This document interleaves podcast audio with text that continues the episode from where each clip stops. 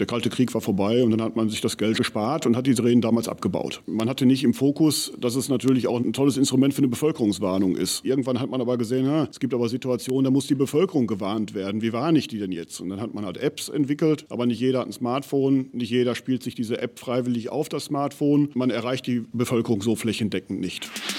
Der Radioszene Podcast. Hallo und willkommen zu einer neuen Ausgabe des Radioszene Podcast Die Radiomacher mit Ulrich Köring. Heute am 14. September 2023 zum bundesweiten Warntag. Wir hörten gerade Dirk Lieder, den stellvertretenden Leiter der Feuerwehr Witten. Dann ist man irgendwann wieder zu dem Schluss gekommen, die Sirenen haben ja doch Sinn gemacht. Nicht um die Bevölkerung in die Luftschutzkeller zu zwingen, sondern einfach mal zu sagen, hallo, hier ist was, schalt mal ein Radio an. Die Sirenen wurden wieder in Deutschland dort aufgebaut, wo sie nach dem Ende Ende des Kalten Krieges abgebaut wurden. Doch können die Bürger mit den Warntönen heute überhaupt noch etwas anfangen? Nein, nicht wirklich. Dafür hört man es dann zu selten. Ich wohne in Wetter und direkt neben mir ist auch so eine Sirene auf einem Haus angebracht und die geht zum Beispiel regelmäßig samstags um 12 und da ist klar, das ist Probealarm. Also hundertprozentig einordnen kann ich es nicht. Ich weiß, dass es Entwarnung gibt. Daueralarm, glaube ich, ist, wenn Radio anmachen, Nachrichten hören oder auf die Warn-App gucken, Nina oder Katastrophenwarn-App. Dann habe ich alles auf dem Handy. Seit 23. Februar 2023 ist die Warntechnik Cell Broadcast in Deutschland im Einsatz. Die funktioniert allerdings nur, wenn das Smartphone nicht auf WLAN-Telefonie eingestellt ist. Es wird weiterhin geforscht, wie die Bevölkerung vor Gefahren noch besser gewarnt werden kann. Der Radiostandard DAB Plus könnte helfen, sagt Olaf Korte, Diplom-Informatiker vom Fraunhofer Institut für integrierte Schaltungen in Erlangen gegenüber Radioszene. Marek Schirmer sprach mit ihm auf den Lokalrundfunktagen in Nürnberg dieses Jahr. DAB Plus kennen wir als Radiostandard. Vielleicht kann unser Radio schon DAB Plus, aber DAB Plus kann mehr. DAB Plus kann uns auch warnen, wenn zum Beispiel irgendwo brennt, wenn wieder ein Sturm nach Hamburg äh, eilt. Kann mein Radio das schon sofort? Also grundsätzlich würde ich erstmal davon ausgehen, dass Ihr Radio das sehr wahrscheinlich noch nicht kann, weil dieses Schlecht. Verfahren immer noch in Einführung befindlich ist. Aber alle zukünftigen Radios, gehen wir von aus, werden diese Warnfunktion beinhalten. Das ist das Ziel, was WorldDAP als Standardisierungsgremium für diesen Standard DAB Plus aktuell verfolgt. Und wir erwarten, dass das in den nächsten zwei bis drei Jahren in jedes Radio reinkommt. Jetzt sind hier auf dem Stand schon die ersten Modelle von Radios aufgebaut. Zum Beispiel hier so ein Handwerkerradio habe ich in der Hand. Könnte das jetzt schon das? Das ist eins der Radios, das tatsächlich schon auf das sogenannte Alarm-Announcement reagieren kann. Sprich, wenn eine Warnmeldung kommt, ähnlich wie man es eigentlich bisher nur von Autoradios kennt, bei Verkehrsfunkdurchsagen, kann dieses Radio bei einer aktivierten Warnung einschalten und die Warnmeldung wiedergeben. Woher weiß mein Radio, dass in dem Bereich, wo ich wohne, irgendwas passiert? Das funktioniert eigentlich aktuell darüber, dass wir im gesamten Verbreitungsgebiet eines DAB-Verbreitungsgebietes, also sogenanntes DAB-Ensemble, einen Warnfleck mit signalisieren. DAB Plus ist ja digital, also wir können jede Art von Daten mitschicken und diese Warnflecks, sagen wir auch dazu, sind solche digitalen Daten, die das Radio auswerten kann. Und wenn es die sieht, dann schaltet es sich ein. Das heißt, wir sind aktuell mit der Warnung immer im Verbreitungsgebiet eines gesamten DAB-Multiplexes, weshalb es wichtig ist, für die Warnung einen möglichst lokalen Multiplex zu nehmen, der sich idealerweise genau mit dem Warngebiet deckt. Jetzt kann ich das als Hörer gar nicht auswählen, welchen Multiplex ich nehme. Also aktiv tun Sie das normalerweise nicht, sondern Sie wählen Ihr Radioprogramm natürlich aus nach, nach Ihren Hörpräferenzen. Also wenn Sie WDR 2 hören wollen, dann wählen Sie halt den WDR-Multiplex an oder wenn Sie Radio FFH hören wollen, wählen Sie halt den Multiplex an, wo FFH kommt. Und der Empfänger weiß automatisch, welchen Kanal, also welche Warnungen er nehmen muss? Also aktuell bei den ersten Radios, die wir auf dem Stand haben, ist es tatsächlich noch so, Sie müssen das richtige Ensemble anwählen vorher. Das müssen Sie also wissen. Aktuell wäre das eigentlich nur der bundesweite DAB-Multiplex mit Deutschlandradio, weil Deutschlandradio dieses System bereits unterstützt. Zukünftige Radios werden eine Autosuchfunktion haben, wiederum ähnlich wie beim Autoradio, wo Sie ja dem Autoradio auch sagen können, ich will nur Radiosender haben, wo ein Verkehrsfunk kommt. Aber woher weiß das Radio, wo ich wohne? Da haben Sie mit dem aktuellen Warnsystem, so wie es jetzt in den Radios implementiert wird und wie es jetzt im Standard drinsteht, noch ein gewisses Problem, weil das Radio weiß es eben nicht, sondern weiß eigentlich nur aufgrund äh, des Verbreitungsgebietes, ob es in diesem Verbreitungsgebiet liegt oder nicht. Sprich, wenn es den Sender wiedergeben kann, liegt es im Verbreitungsgebiet was sich aber nicht zwingend unbedingt genau mit dem deckt, was gewarnt werden soll. Insbesondere, weil wir manchmal ja auch nach Wetterlage Überreichweiten haben können. Das kann dann natürlich schon zu sogenannten Überwarnungen führen, dass wir also Leute warnen, die eigentlich nicht betroffen sind. So, jetzt haben Sie gesagt, ich werde gewarnt von dem bundesweiten Multiplex, der quasi Warnungen aussenden kann, nur für ganz Deutschland? Oder habe ich das, das falsch verstanden? Das haben Sie richtig verstanden. Das ist der erste Schritt. Das heißt, wir können eigentlich aktuell nur in hoffentlich nie vorkommenden Warnfällen waren. Beispiel Kernkraftwerk in Belgien geht hoch oder die Russen schicken uns doch mal irgendwelche bösen Raketen rüber. Das wären so bundesweite Warnfälle. Äh, alles andere ist natürlich regionaler und lokaler und würde dann bedürfen, dass wir in landesweite Multiplexe, also zum Beispiel den WDR-Multiplex reingehen oder sogar in lokalere, wie hier in Nürnberg zum Beispiel, einen lokalen Multiplex, der nur das Stadtgebiet Nürnberg und ein bisschen drumherum versorgt. Es ist also nicht möglich, über DAB Plus bis jetzt gezielt zu sagen, ich möchte nur Postleitzahlen äh, 1, 2, 3, 4, 5 zu alarmieren. Dafür muss man tatsächlich wieder die Sirenen benutzen. Sirenen oder Sie nutzen noch besser Cell Broadcast. Also ich würde sagen, aktuell das effizienteste Warnmedium, sofern es denn funktioniert, ist tatsächlich Cell Broadcast, weil Sie da extrem flächenspezifisch warnen können. Dann brauche ich doch keine Warnung in DAB+. Naja, es gibt genügend Warnfälle, wo das Mobilfunknetz ausfällt. Also sei es durch Überflutung, Stromausfälle. Nach einem Stromausfall sind die Basisstationen in wenigen Stunden weg. Oder auch, das kennen wir auch, manchmal werden die Netze auch funktionsunfähig, weil irgendein Server ausfällt, Authentifizierungsserver. All diese Fälle man braucht eigentlich immer mehrere Warnmittel, nicht nur eins. Und DRB Plus ist ein ergänzendes zusätzliches Warnmittel. Und diese Lokalisierungs-, Regionalisierungsfunktion wird gerade noch in WorldUp diskutiert, dass man dort auch noch nachrüstet. Sprich, in Zukunft wird es wahrscheinlich auch möglich sein, dass der Nutzer ein Radio hat, das entweder ein GPS-Modul drin hat und dadurch weiß, wo es steht, oder aber der Nutzer gibt einen mehrstelligen Code ein, ähnlich wie ein WLAN-Schlüssel, sage ich jetzt mal, beim Internetradio, was man ja schon kennt.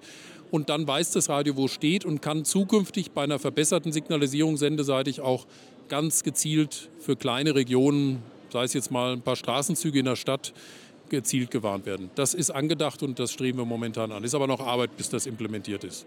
Wie wird das heißen? Emergency Warning System, EWS erstmal. Also, also genau wie das System bis jetzt, aber ja, eine Erweiterung. Genau, es gibt also noch keinen verbindlichen Markennamen dafür. Das, äh, da, so weit sind wir noch nicht. Erstmal muss die Technik stehen und dann kümmern wir uns ums Marketing davon. Andersrum wäre blöd. Warum ist das denn so unterschiedlich? Sie haben gesagt, in Nürnberg würde das ja funktionieren, weil es einen lokalen Multiplex gibt und der würde nur die Leute in Nürnberg und wahrscheinlich im Umland warnen und in anderen Bundesländern gibt es das gar nicht. Warum ist das so? Ja, je nach Bedarf und Möglichkeiten. Also ich sag mal, in Bayern äh, leben wir natürlich in einer Art äh, DAB Plus Schlaraffenland, das muss man schon sagen, weil hier frühzeitig die Bayerische Landeszentrale für Medien auch immer dafür gesorgt hat, dass DAB Plus gepusht wird. Und trotzdem sind wir heute nur bei einer äh, Hörerzahl, die immer noch unter 50 Prozent liegt, muss man auch fairerweise dazu sagen. Was viel ist, aber trotzdem haben wir nicht die nahe 100 erreicht. Also immer noch spielt UKW eine relevante Rolle. Und in anderen Bundesländern ist das noch weniger der Fall. Und auch in Bayern, muss man sagen, gilt das, was ich gerade als Beispiel Nürnberg gesagt habe, ja nur für fünf oder sechs große Städte. Es gibt genügend Bereiche, auch Flächen in Bayern, die man sich raussuchen kann, wo so eine punktuelle Warnung eben nicht geht, weil dort so ein kleiner Multiplex nicht verfügbar ist. Aber der Vorreiter von dem System, was Sie vorstellen, vom EWS, ist eigentlich im ähm, Radiodatasystem in Schweden gewesen, beim Kernkraftwerk, wo man sich schon vor etlichen Jahren überlegt hat, wir müssen die Leute aufwecken, wenn so ein Kernkraftwerk explodiert. Und die bekommen spezielle Radios, die wir aus der Ferne schalten können, wo plötzlich jemand spricht und sagt, wie sich die Leute zu verhalten haben. Warum hat man das bei der Einführung von DAB Plus vergessen? Naja, vergessen hat man es nicht. Man hat es nur nicht implementiert. Also dieses Alarm-Announcement, diese Funktion gibt es schon sehr lange im DAB-Standard. Und auch bei UKW, muss man ja sagen, hat sich es nicht flächendeckend durchgesetzt. Es gibt auch Gründe dafür.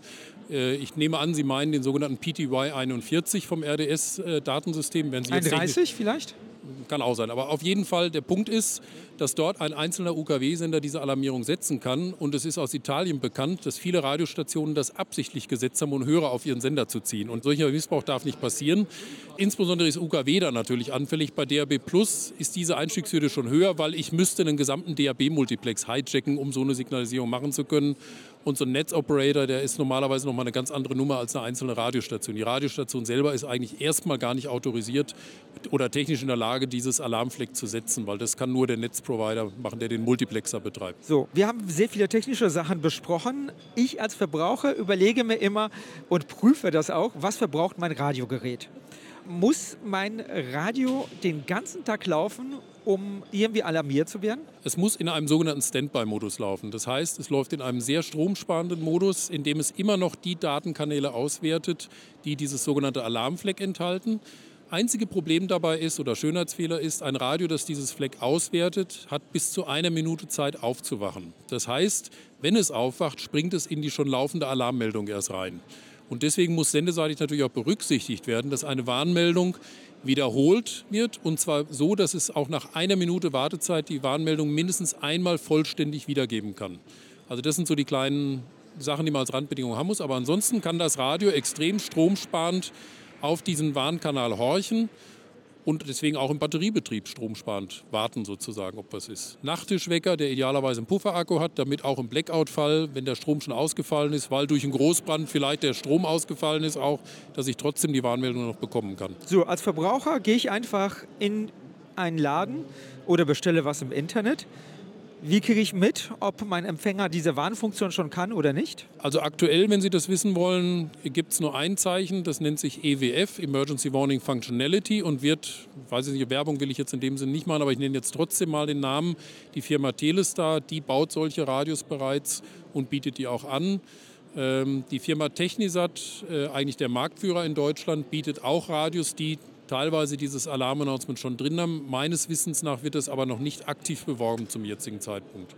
Wir haben ja irgendwie Cell Broadcasting, wir haben DHB Plus, wir haben Sirenen äh, und trotzdem kriegen Menschen nicht mit, wenn Alarm ist. Was kommt als nächstes? Gibt es da irgendwie beim Fraunhofer Institut irgendetwas, woran geforscht wird? Also forschen tun wir natürlich an sehr vielen Dingen und ich muss auch zugeben, das Warnthema ist an unserem Institut ein sehr kleines Randthema, wenn man ehrlich ist. Also das Hauptthema bei uns am Institut sind eher Audiokodierverfahren, Audio-Rendering-Verfahren, äh, dann auch modernere Funktechnologien, weil DAB Plus ja eigentlich schon ein sehr altes Verfahren ist, was die Funktechnik anbelangt. Ähm, Warnmittel, denke ich, die wichtigsten haben Sie genannt. Das sind schon die. Und natürlich gibt es immer noch Nischenanwendungen, äh, wo man mehr tun kann. Und worauf, wo ich ein bisschen die Wärmetummel für rühren möchte, ist, dass man sich dessen bewusst macht, dass die DAB-Plus-Netze einfach eine gute Möglichkeit sind, weil sie eh vorhanden sind, digitale Daten jeglicher Art zu übertragen. Das heißt, ich könnte mir theoretisch auch vorstellen, dass ich zukünftig auch eine Backup-Versorgung der Sirenenansteuerung über DAB Plus implementiere. Die DAB Plus-Netze sind sehr robust im Vergleich zu anderen Zuführungssystemen und flächendeckend in Deutschland verfügbar.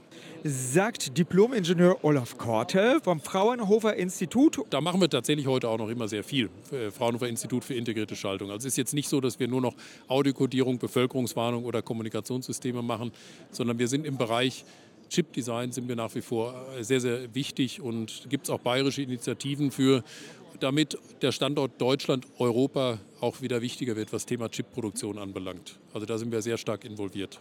Sagt ein Westfale, der jetzt mal für Bayern wirbt. Man könnte ja, auch sagen, als Saupreis in Bayern, ja. Das ist richtig. Aber und nein, wir sind hier nicht in Bayern, wir sind in Franken. Das muss man auch noch dazu wissen. Vielen Dank fürs Interview. Herzlich gerne. Die Radiomacher, der Radioszene Podcast. Sag uns deine Meinung. Podcast at radioszene.de